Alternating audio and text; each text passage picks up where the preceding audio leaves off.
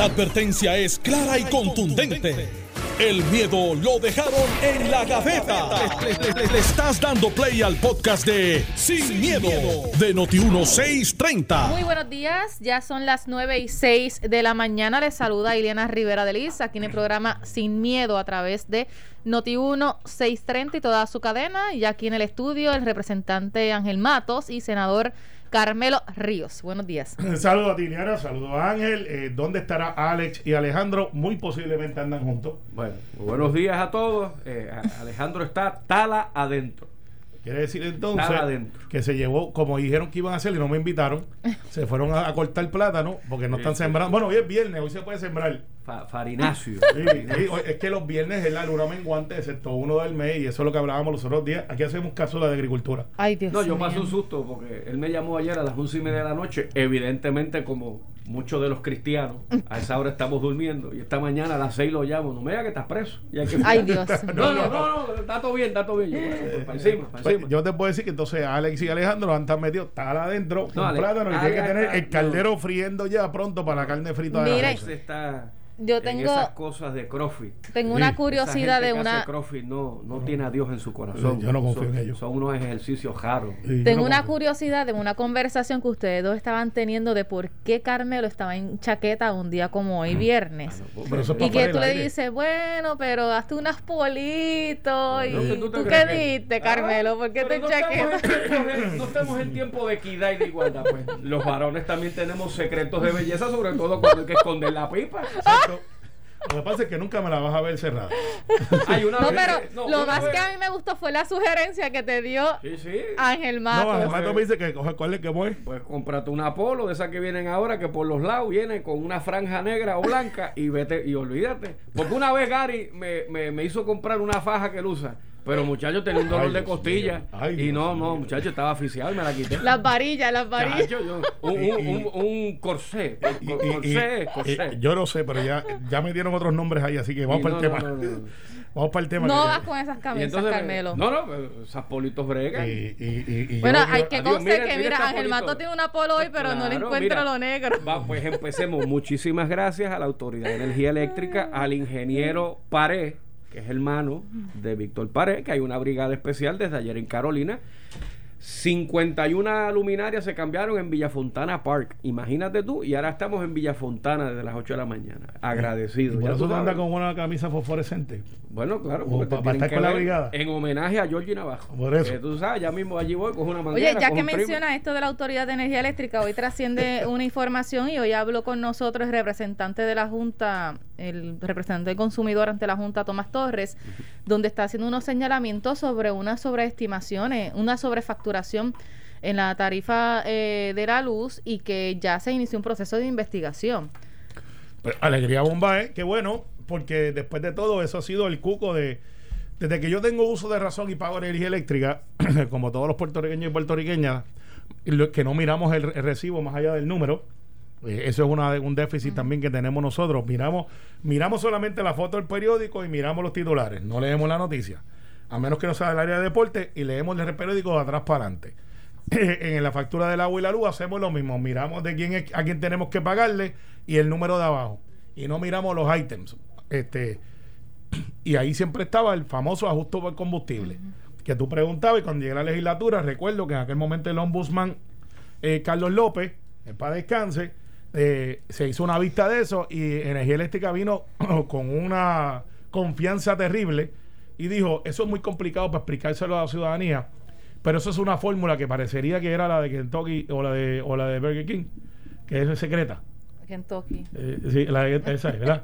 que es secreta, que está en una bóveda y que nadie la puede ver porque decían que eso era una fórmula. Y la, la fórmula es sencilla. Todas esas cosas que estaban dentro de esa fórmula son las ineficiencias de la autoridad, que es como si fuera una derrama, que se la pasan a usted y a mí para poder compensarle la operación de un monopolio que, que- que está quebrado. Entonces ahora los sistemas fallan y de momento tienes una sobreestimación porque yo pensaría que ellos saben ya cuánto yo gasto, cuánto es mi, eh, mi fluctuación, porque los patrones se repiten y que tendrían la tecnología, como lo tienen en algunos lugares, de poder cortarte la luz con un botón y no Ah, tener bueno, que ir allá. Pero tiene el híbrido. Tiene los que estiman, tiene los que, que se supone que no sea así. Y tiene los que van allí, el que va ahí y te mira el contador. El que yo no sé si eso existe todavía. Sí, sí, Sí. sí. Hay, hay unos muchachos, total, van a mirar contadores y también tienen tristemente la ruta de corte. ¿Y, Y cómo, obviamente, y cómo ven el, y cómo ven el mío si el mío está bien adentro? No, Bueno, evidentemente te la, la estimarán. Yo, Por yo- eso- Yo, con el tema de la luz te diré lo siguiente: es una tragedia que una islita como la nuestra, nuestro único monopolio que produce luz, esté en las condiciones fiscales y de infraestructura como esté. Que ahora estamos debatiendo si privatizar es la opción y por lo que veo a nivel de contrato, pues de un monopolio público, lo que se está diseñando es un monopolio privado, pero hay unas vistas corriendo en la Cámara, ya el señor de Luma tendrá su oportunidad. Eh, pero el daño está hecho porque por los pasados 25 años, Iliana, Carmelo, amigos que, no, que nos sintonizan, sí, medio mundo, mira, medio mundo en sintonía, gracias.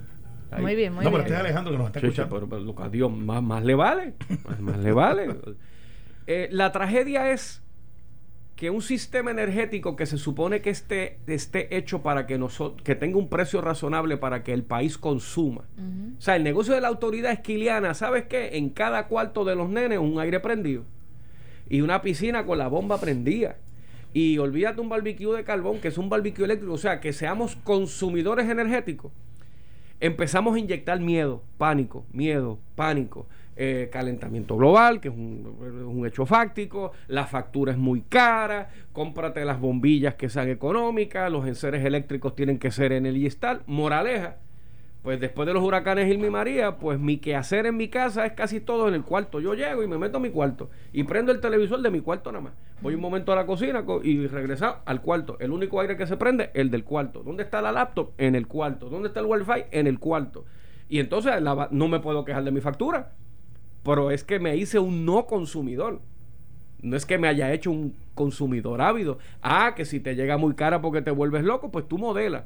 Pero hoy lo que vive el país eh, en muchas regiones, eh, mira, págate par de break, él deja, los que salimos a trabajar, que nos vamos a las 8 de la mañana y volvemos a las 8 de la noche. Ese negocio no le gusta a la autoridad, porque la autoridad tiene unos costos fijos, un factor X de nómina, de infraestructura, y los chavos pues no están donde tienen que estar. Pero, Pero el problema de esto, como explicó Tomás Torres, eh, dentro de otros detalles, es que lamentablemente las personas mayores no van a tener esa agilidad o es para poder ir a hacer esas reclamaciones y vienen y le hacen un plan de pago que quizás no les corresponde eh, pagar esa sobrefacturación y Bueno, de dónde, Mi- o sea, mira, eh, mira, el, el problema es peor que eso. Y Ángel está tocando un punto que yo he debatido aquí con Alejandro, que es el asunto de quién paga qué y cómo.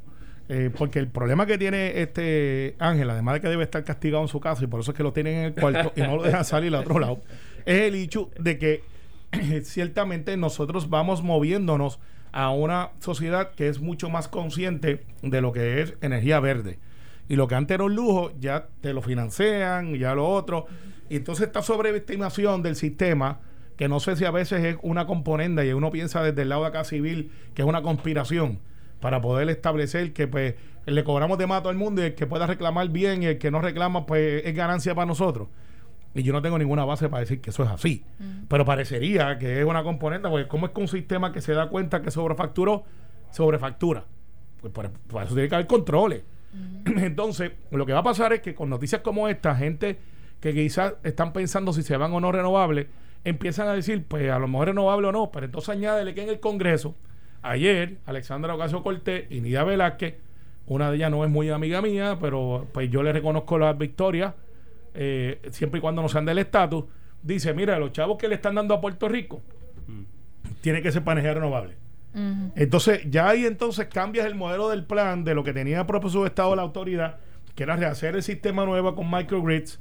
Y si estos legisladores tienen éxito, como yo creo que van a tener mucha opinión pública a favor, y esto todavía está por bajito en Puerto Rico, pero llega aquí como la marejada, pues la semana que viene, rápido. van a decir, eh, oye, pues es verdad, porque si tenemos una isla que tiene sol, como dicen algunos, gratis, eh, vamos a, no vamos a aprovechar eso y hacemos la microgrids y hacemos los techos.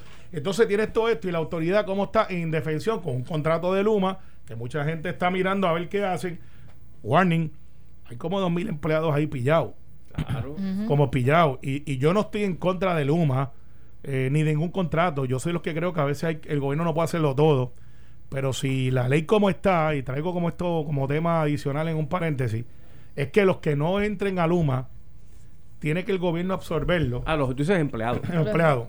que siempre hay un, una y que la. Junta ya advirtió a ver de dónde van a sacar ese dinero. Exactamente, eh, cuidado, cuidado que no tengamos una crisis mayor y esto repercute en Iliana, eh, eh, eh, Ángel, yo no, tengo una plantita ahí chiquita, es decir, Luz, sí, claro. No, pero es que te cuesta. Es que te cuesta porque aunque todos tengamos de una manera u otra una, unas baterías o, o- o un generador, es que te cuesta. No lo Sí. pagaste en la factura, pero echarle gasolina a esa planta. eh, la, Eh, mía- eh, la ¿sabes? la No, mía- al lugar la donde tú vayas. es solar. Pues, pues está bien, pero...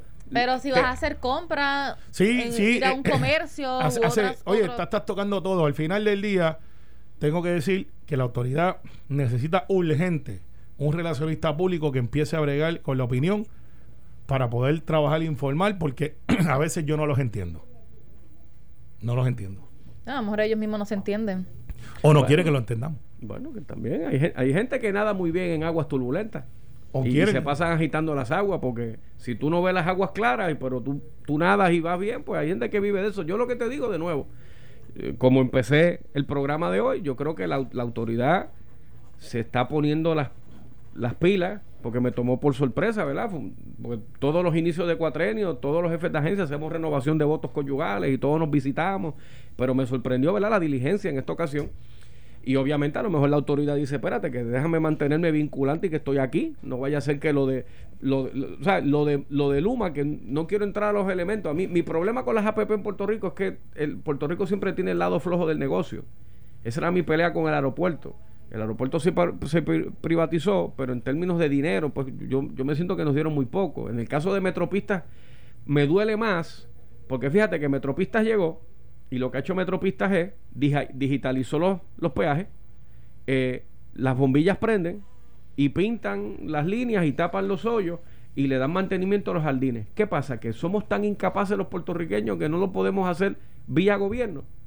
Porque el ejercicio no es complejo. Tira asfalto donde hay un hoyo. Pica las matas, que bombillas prendan. Y claro está, yo era niño y yo me acordaba los tiempos de tirar las monedas en la canasta. Y uno se salía del, del cristal y tiraba la peseta en la canasta y toda esa cosa. Y a veces uno decía, ¿por qué habrá tantas monedas en los cristales de las casetas de peaje? Claro, cuando tú vas haciéndote viejo, ver, eso se supone que ya estuviera en la lata, pero, ¿verdad? Mira, Siempre eh, un- un- una mano siniestra. Ese cuestionamiento que siempre se le da de por qué no se puede hacer como parte del gobierno. Claro. Claro. Y, que hay personas que se dedican a eso, o sea, que hay personal que Porque, debe por de ejemplo, trabajar en la dirección que vamos, ah, es que gracias a esa APP del aeropuerto, eh, JetBlue tiene un terminal nuevo. En Busto, eso fue Fortuño. Sí. Eso no fue la APP. Y, y, y fue porque JetBlue pidió Tú sabes. que, Y- que tenía que tener un terminal, pero después se nos fue del otro lado donde estaba Quique. claro. que eso nos hizo un roto brutal y no hemos podido recuperar de eso. Bu- Bueno, lo que pasa es que ni América se ha recuperado. Sí, Una- por eso. Tú el terminal D, De- que, de- que se eh, supo que- que iba a ser el hub, el famoso hub, y después hub. no fue el hub. Mira, nos dicen que todos los remotos, todos los contadores están remotos a menos que estén dañados. Así que eso contesta mi pregunta, porque yo nunca he visto a nadie eh, leyéndome el contador, porque Sí, el, pero el porque se supone que tú, para llegar a tu contador, tienen que coordinar contigo, porque si, ¿y cómo entraron? pues, pues- pues no entraron porque están remotos. Pues por eso. Pues está pues entonces, con más razón, si tienen la tecnología para estar remoto, ¿cómo es que están sobrefacturando? Porque si tú me puedes cortar la luz y me la puedes medir y la puedes poner con un botón, eh, pues tú debes de saber, espérate, el sistema debe reconocer que algo está pasando.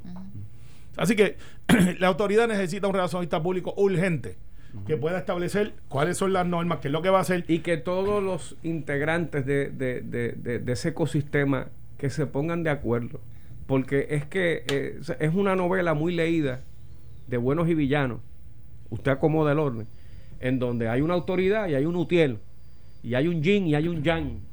Y, y yo creo que después de 10, 20, 30, 40, 50 años de un sistema energético, llega un momento de que entonces tienes que hacer algo fuera de la caja. Porque siempre el liderato, pues, pues, eh, ma- eh, sindical que va a decir mejores derechos, mejores equipos, mejores recursos, Estamos de acuerdo con y toda la- entonces la autoridad pues tiene que decir, tiene que ser en balance, en acuerdos, eh, evitando el menoscabo. O sea, llega el momento, yo, yo creo que est- estamos recordando que estamos a 21 años del siglo XXI. Pues hay unos modelos de, de cómo opera el gobierno que se han quedado en los 80 y se han quedado en los 90 y, y no aguantan más. Y entonces, de nuevo, volvemos al punto cardinal.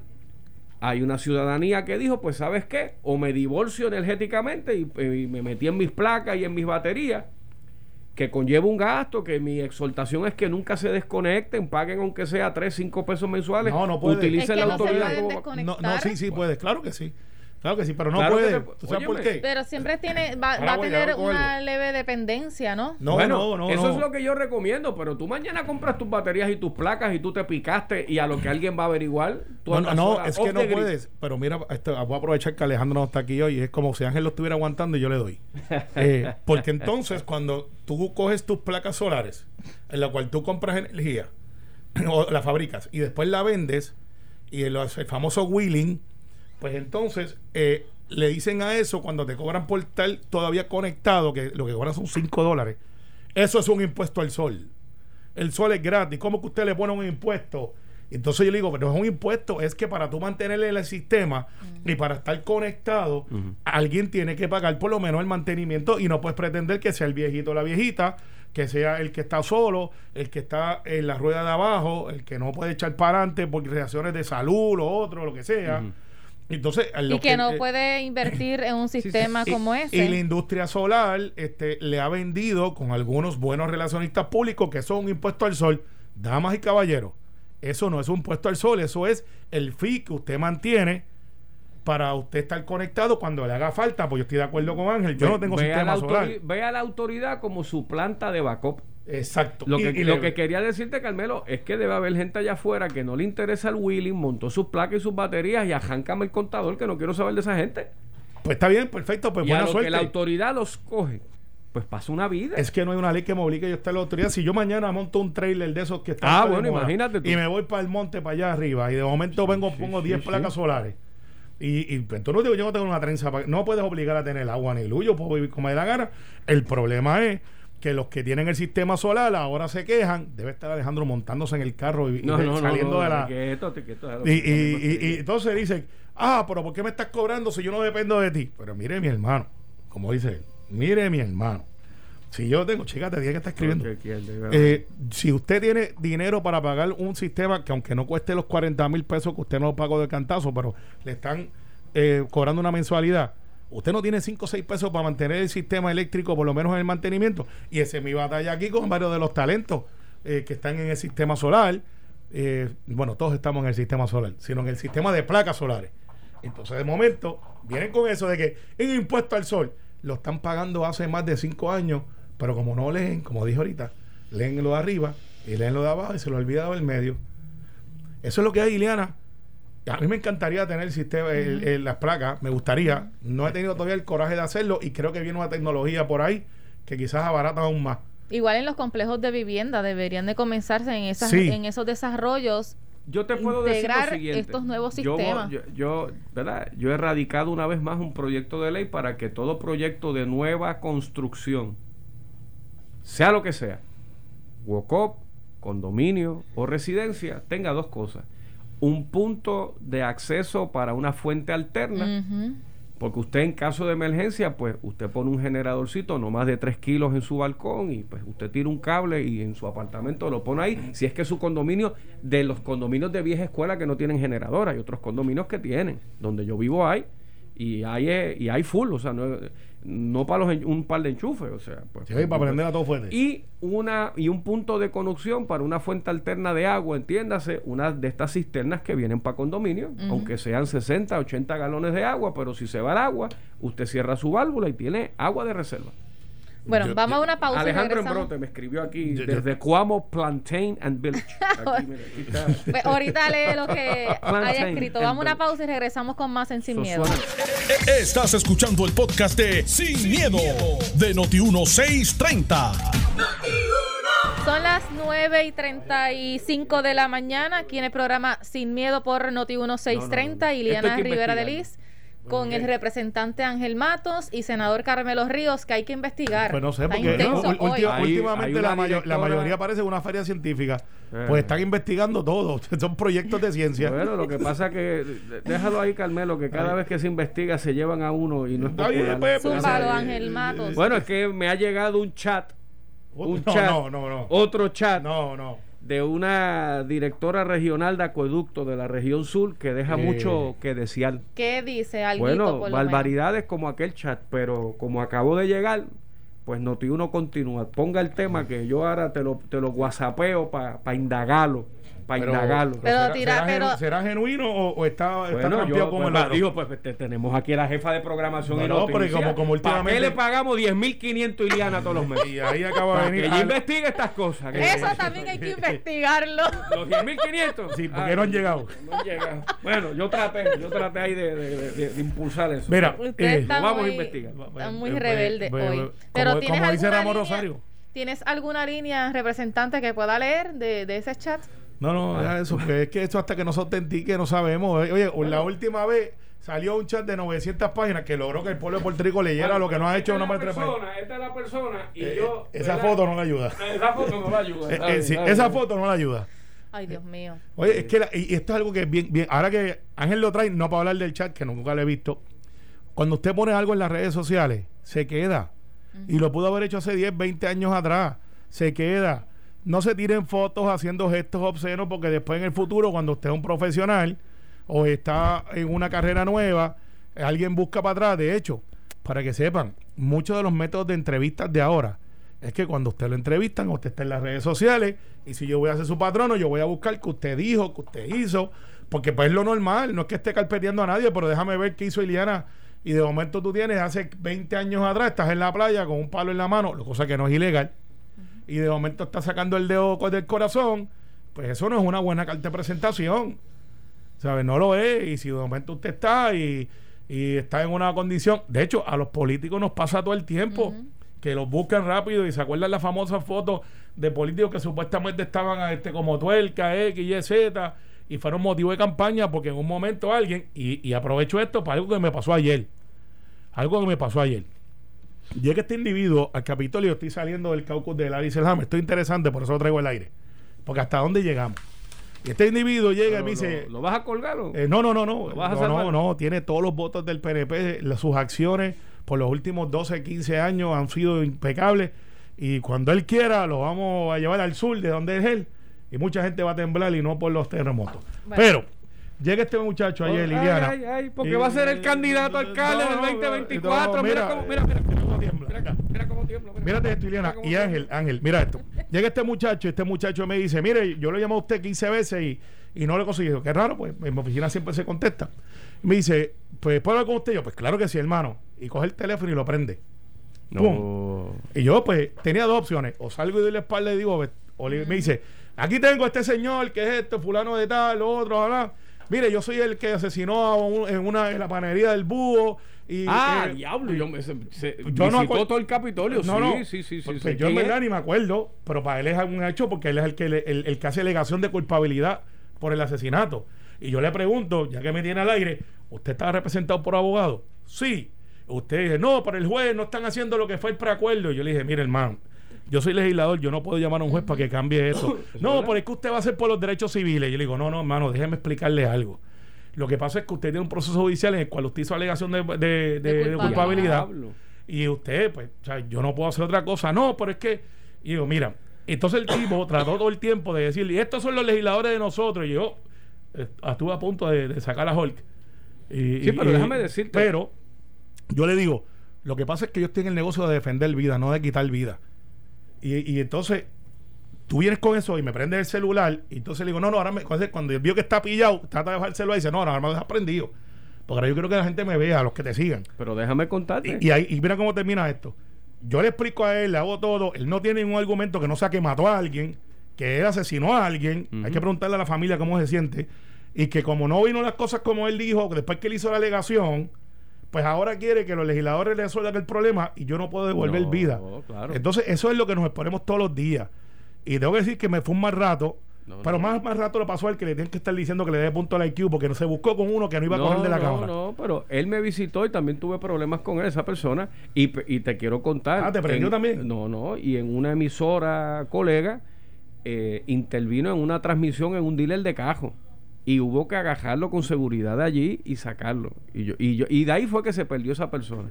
Eh, cosa que pasa. Pero para que veas, entonces, ¿sabes cómo se despide? Pero antes Cuando que no se me digo, con Y estos algo. son nuestros legisladores. Y yo te voy a ir para atrás y dice, sí, los que protegemos vida y no matamos a nadie. Adiós, mira. Adiós. ¿en dónde estaba Ale? ¿Qué dejé dice Ale- la teacher? Dejé, dejé a Alejandro talando. Vine a ver el chat. Ah, ah, pues yo te lo envío. Yo te lo voy a enviar. No, yo te lo voy a enviar. Alejandro, dice, vete a chequear ese chat a ver si... No, Yo no, te lo voy a no, enviar. no, no, no. Municipales pillan a sin Malvet. No, este no es. Sin Malvet y sin. No ese diga no, eso, no. que después no te invitan al canal. No, te lo, te lo voy a. Pero, pero, pero tres meses está duro, tres años. Bueno, eso fue. Pero tres años sin malvete y sin Quería licencia está decirte duro. algo del Ari, que yo se lo dije en la vista. Tres años sin malvete y sin licencia está ¿Está bien duro. Alejandro. No, No, no, no, no, Alejandro tiene el trozo al día, no ve que estaba hasta los otros días con la tarima del Partido Popular en la guagua. Eso. ¿A usted nunca se le venció un malvete? Claro que sí.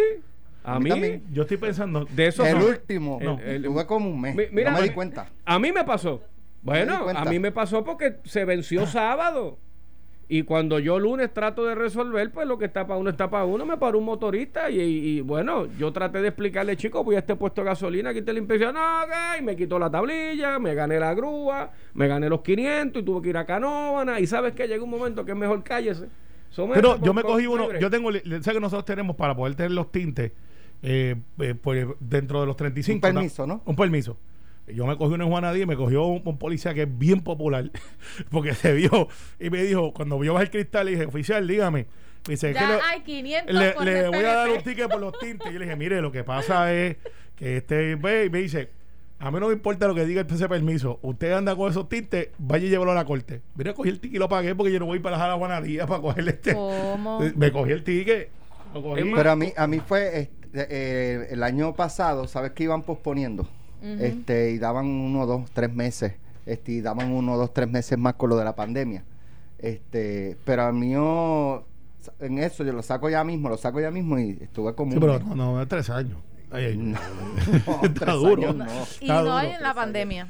Sí, y, y- y me dicen que lo vieron como David Banner a pie. Este, Entonces, No. Pero yo te voy a decir más, yo te voy a decir más porque es lo que estoy viviendo. Yo ahora mismo mi licencia de conducir está expirada. Oh, Y el sistema de sesco digital me dejó pagar Él, las pone la- multas. ese- él mismo se pone las a pero- pero Romero que que, te- tengo pero- policía municipal afuera. No, no, no, porque así soy yo, pero déjame contarte. Miguel. Y entro a sesco digital. No Está saliendo de permite. Noti 1 en 15 No, minutos. Sesco digital me permitió cobrar la multa, pero no, no me quiere dar la cita.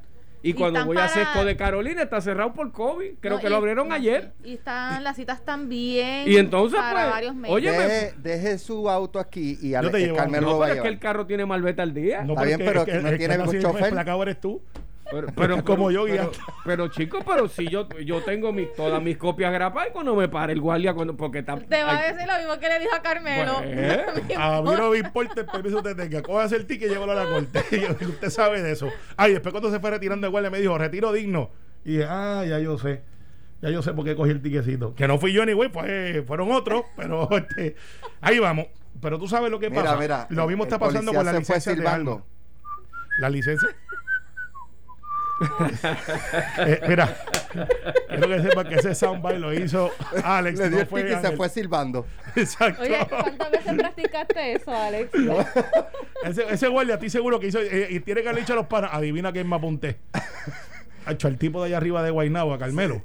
Y espérate, para, ya que estamos choteando a los políticos, Eduardo Batia, yo estoy en Salinas. Ay, y Eduardo Batia tiene un velerito de 25 pies. Chiquito, que casi no cabía en el velero, porque Eduardo mide como 6'4.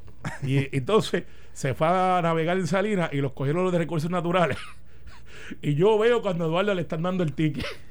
Y yo veo a Eduardo manoteando, eh, va, estos tipos en medio del mar allí, frente a la bahía. Ajá. Y cuando salgo para acá, le digo, oficial, dice, ahí nos apuntamos el socio tuyo. Andaba por ahí, sí, o si el vida, las cosas. Y le metieron como 800 pesos de multa. Ah, no, esas, las náuticas son Y terribles. después yo vengo y le digo Eduardo, oye, Eduardo, me dijeron por ahí que te pararon. Y dice, a mí no. Y yo enseño la foto del celular y me dice, son bien malos. Tienen que ser PNP. Y le dije, no, pero se tiraron la foto conmigo. Ay, madre. Saludos, Eduardo Bueno, Batia. Este, ya ayer se da el anuncio de- de las escuelas listas, pero entonces esta mañana eh, la presidenta de otra organización de maestros, Lisa Forniel, dijo que le están pidiendo a algunos padres que lleven los acrílicos a los salones de clases. Que esa es una de las denuncias que están haciendo y es un- en una de las escuelas del municipio de Arroyo. Y a otros también que alegadamente se le está obligando a los directores escolares a que ya presenten que esa escuela está lista para que puedan eh, dar esas clases Dentro presenciales. De los protocolos, recomendaciones del CDC, eh, salud, establece lo de los acrílicos. En todos No, los pupitres. no, no, no. De hecho, ahora mismo me acaba de enviar. Nos están escuchando en el departamento Pues yo de no había escuchado y cuando escuché, eh, o sea, no había escuchado que, que era parte de los requisitos y cuando escuché el reclamo de, de De la Lisa persona que entrevistó a Normando, eh, yo dije, Dios, pero digo, y no está de más que todas las medidas que se puedan tomar eh, Claro, se tomen. pero- Eh, nosotros aquí tenemos porque estamos rayando ahí los seis pies, el- esta mesa, ¿no? Eh, y, y, pues tenemos los acrílicos, pero si tú estás a 10, 12 pies, No, y si tienes la oye, mascarilla. volvemos, si los puedes tener, perfecto. No, no tienes que hacer como Iliana, que, que cada vez que va un vecinito a jugar con el nene de ellos, viene y le mete la manguera con la, la presión para que puedan jugar. Pero mira, me acaban de enviar esta foto, estamos en radio obviamente, pero es una foto que los adiestra, que esto es interesante. El Departamento de Educación está adiestrando hoy en el centro Pedro Rocío González a los transportistas. Porque aquí hablamos de la escuela, Iliana, pero ¿y los transportistas? Donde los nenes se tienen que montar en la guagua, donde los nenes están a menos de tres pies, porque los asientos son lo que son. O sea, están diseñados para tú estar uno al lado del otro. Pues se está haciendo un protocolo y, y le agradezco al amigo Mesa, que es el que me escribe, ya estamos orientando a los transportistas. Yo dije Bueno, aquí, no, pues no deben de estar eh, sillas pegadas. sí, uno y el otro. Una silla vacía entre medio. Claro, pero entonces tienes que tener la logística que si tú tienes un, un transportista que ya de por sí está diseñado, o sea, no todo el mundo tiene las guaguas grandes. Hay transportistas que las rutas no lo ameritan y lo que tienen es la van, la famosa van. Eh, entonces tú decirle a un transportista ahora, mira, eh, tu ruta que estaba llena con tu van llena, ahora tienes que usar una guagua grande, pues ¿quién paga por eso? Pero eso se está trabajando ahora mismo en el Centro de Convenciones Pedro Rosselló, sale, enviaron la foto, y eso Yo- es bueno. Ya los Sí, pero- transportistas están ahí. Pero, pero por ejemplo, en, en el caso de las guaguas, eh, qué, sé yo, ¿cuánto tiene una, una guagua escolar normalmente? Bueno, si ¿Cuántas filas guagua- de asientos? Bueno, una guagua escolar es para 60 Como- muchachos, habrá que bajarlo a 30. A 30. Está bien, pero entonces si la, si pero la es que ruta... si tú le estableces el 6 pies, a lo Bueno, mejor no da, con no 10 da. o 15, ya, para de contar. Pero mira lo que pasa. Y ahí estamos cayendo en lo que nosotros criticamos. Sí, sí, Eh, exacto. eh, en decir, eh, pero ¿por qué? Buscarle ¿Por problemas qué? a las soluciones. Buscarle, pues, pues vamos a solucionar. Pues ya los transportistas que al principio estaban peleando de que iban a hacer coño, ya están en el redil, como digo yo, eh, diciendo aquí estamos para ayudar. De igual manera, cuando abren las clases, va Jerry va a encontrar a alguien en una escuela, o sea que esa es la especialidad de Jerry aquí de la casa, alias Barbarito, y va a encontrar un papá que va a decir, yo vine para acá para decirle a los papás que no, que no pueden tener los nenes dentro de la escuela. Entonces vas a ver papás que van a decir, si yo traigo a mi nena a la escuela porque tengo que escoger entre trabajar o no trabajar, entre quién me dejar el nene solo en la casa para irme a trabajar, o por lo menos tenerlo en la escuela. Y vas a ver nenes que llorando, y, y yo veo ya ayer en el live, tiene un nene llorando que no quiere entrar a la escuela. Eso siempre ha pasado cuando están en kinder. ¿Quién se fue riéndose para la escuela en kinder? Conmigo tuvieron que virar para casa. Eh, pues que yo te lo garantizo. Yo no me acuerdo muy bien, pero... Primer día de clase, yo me acuerdo como hoy, en kinder, este, y, primero, por y, ahí. y van a tener la foto del nene pataleando, guindado del papá. Sé que los papás tienen una capacidad para cogerte como racimo de plátano y guindarte que tú no toques el piso. y tú dando patadas de que no quieres entrar, no quieres Pero Camilo entrar. como que se acuerda mucho de eso. Y, eh, es más, yo, yo me imagino a Ángel Mato que agarrado del, del circunference ahí diciendo, yo me quiero morir. ¿sabes? Mira, ¿qué va a pasar el De lunes? chiquito. Mira, el lunes va a pasar. No hay clase el lunes. Bueno, cuando es desde empie- el 10 en adelante. El 10. Sí. Pues el 10, el gobernador visitará cuatro escuelas. Y yo te garantizo que Van esas cuatro escuelas van a estar, olvídate, como este estudio, acrílico, todo lo que tú quieras. Y habrá un inicio de clase, se reclamará victoria y habrá que ver, dándole tiempo al tiempo, si se hizo lo correcto o no. Si nos levantamos un día con un contagio en una escuela, sabrás que habrá que cancelar el regreso a clase por razones más que obvias. Yo he planteado varias veces que Pero- yo no me veo, yo no me siento tan optimista, no con el regreso a clase, sino con esta baja de contagio y con esta baja en muerte. Esta semana salió una nota que no tuvo mucho rebote, que había un cuestionamiento sobre si estamos reportando todos los muertos que deberíamos estar reportando. Ojalá me equivoque y estemos saliendo de esto, pero hay algo que no cuadra en la ecuación. Y lo mismo, tenemos demasiados centros de votación, de vacunación, para tan pocas vacunas. Y por eso tienes el problema de que, ¿verdad? Entonces se forma un revolú. Ahora quieren ir detrás de dos vacunas, una caja de dos ampolletas que encontraron en Morovi, pero nadie quiere atender 180 vacunas que hubo que desechar porque se manejaron mal. Pues, o sea, y- y buen punto, buen punto. Ahí nos reímos por el anuncio que hiciste ahorita. Raymond Totti pasó por ahí ahora. Eh, mira, eh, lo que pasa con esto, Alex y Ángel y Liliana, este, no huya, quédate por ahí, es que siempre estamos buscando, siempre estamos buscando el por qué, por qué, y a veces no, no, no damos ese paso de decir, vamos para adelante, vamos a resolver, y hablábamos de la, de la, de- del asunto de las vacunas, vamos a tener que morir con, con los municipios. Los alcaldes que conocen lo mejor que nadie su gente tienen muchos de ellos CDT tienen 10330 tienen este voces que está por ahí dando este clases de cómo se llega a hacerlo. Están haciendo espectacular. Y vas a tener si tienes 100 mil vacunas manera de vacunar 100 yo tengo una teoría y yo no soy secretario de salud y voy a desempolvar mi, eh, mi certificación de Facebook de saludista yo creo sinceramente que aquí estamos mucho más altos en inmunidad de rebaño porque a muchos de nosotros nos dio y fuimos asintomáticos. O sea que aquí estamos hablando de, un montón de gente que le dio. Pero aquí tienen que haber 100, 200, 300 mil puertorriqueños que ya les dio y que lo confundieron con un resfriado y la pasaron en su casa. O sea, aquí estamos más adelantados de lo que la vacunación propia. Oye, si tuviéramos como para hacer el test a, a toda la población y ver quiénes desarrollaron anticuerpos y quiénes no, para tener ese número y más. hay un pero yo no fenómeno creo que haya esa y cantidad de vacunas, fenómeno. de pruebas, de test. y ahora se sí. está dando un fenómeno Pues sería interesante hacer ese ejercicio. Y se está dando un fenómeno que ahora tú haces ejercicios de pruebas gratuitas de COVID y no llega la gente. San Juan hizo No, un no, trabajo no. extraordinario para 10 mil personas y sobraron. Sí. Ahora Sí. a mí como Pero antes se mataban. A mí me llamaron regalándome 5 mil pruebas para ir a las comunidades y antes eso, es- eso no se conseguía. Y yo no sé si es que hay una percepción artificial de que como hay una vacuna, ah, pues ya yo puedo salir para la calle que tarde o Sí, temprano sí, me sí, puya. Esto fue, el podcast de Sin, miedo, de Noti1630. Dale play a tu podcast favorito a través de Apple Podcasts, Spotify, Google Podcasts, Stitcher y notiuno.com.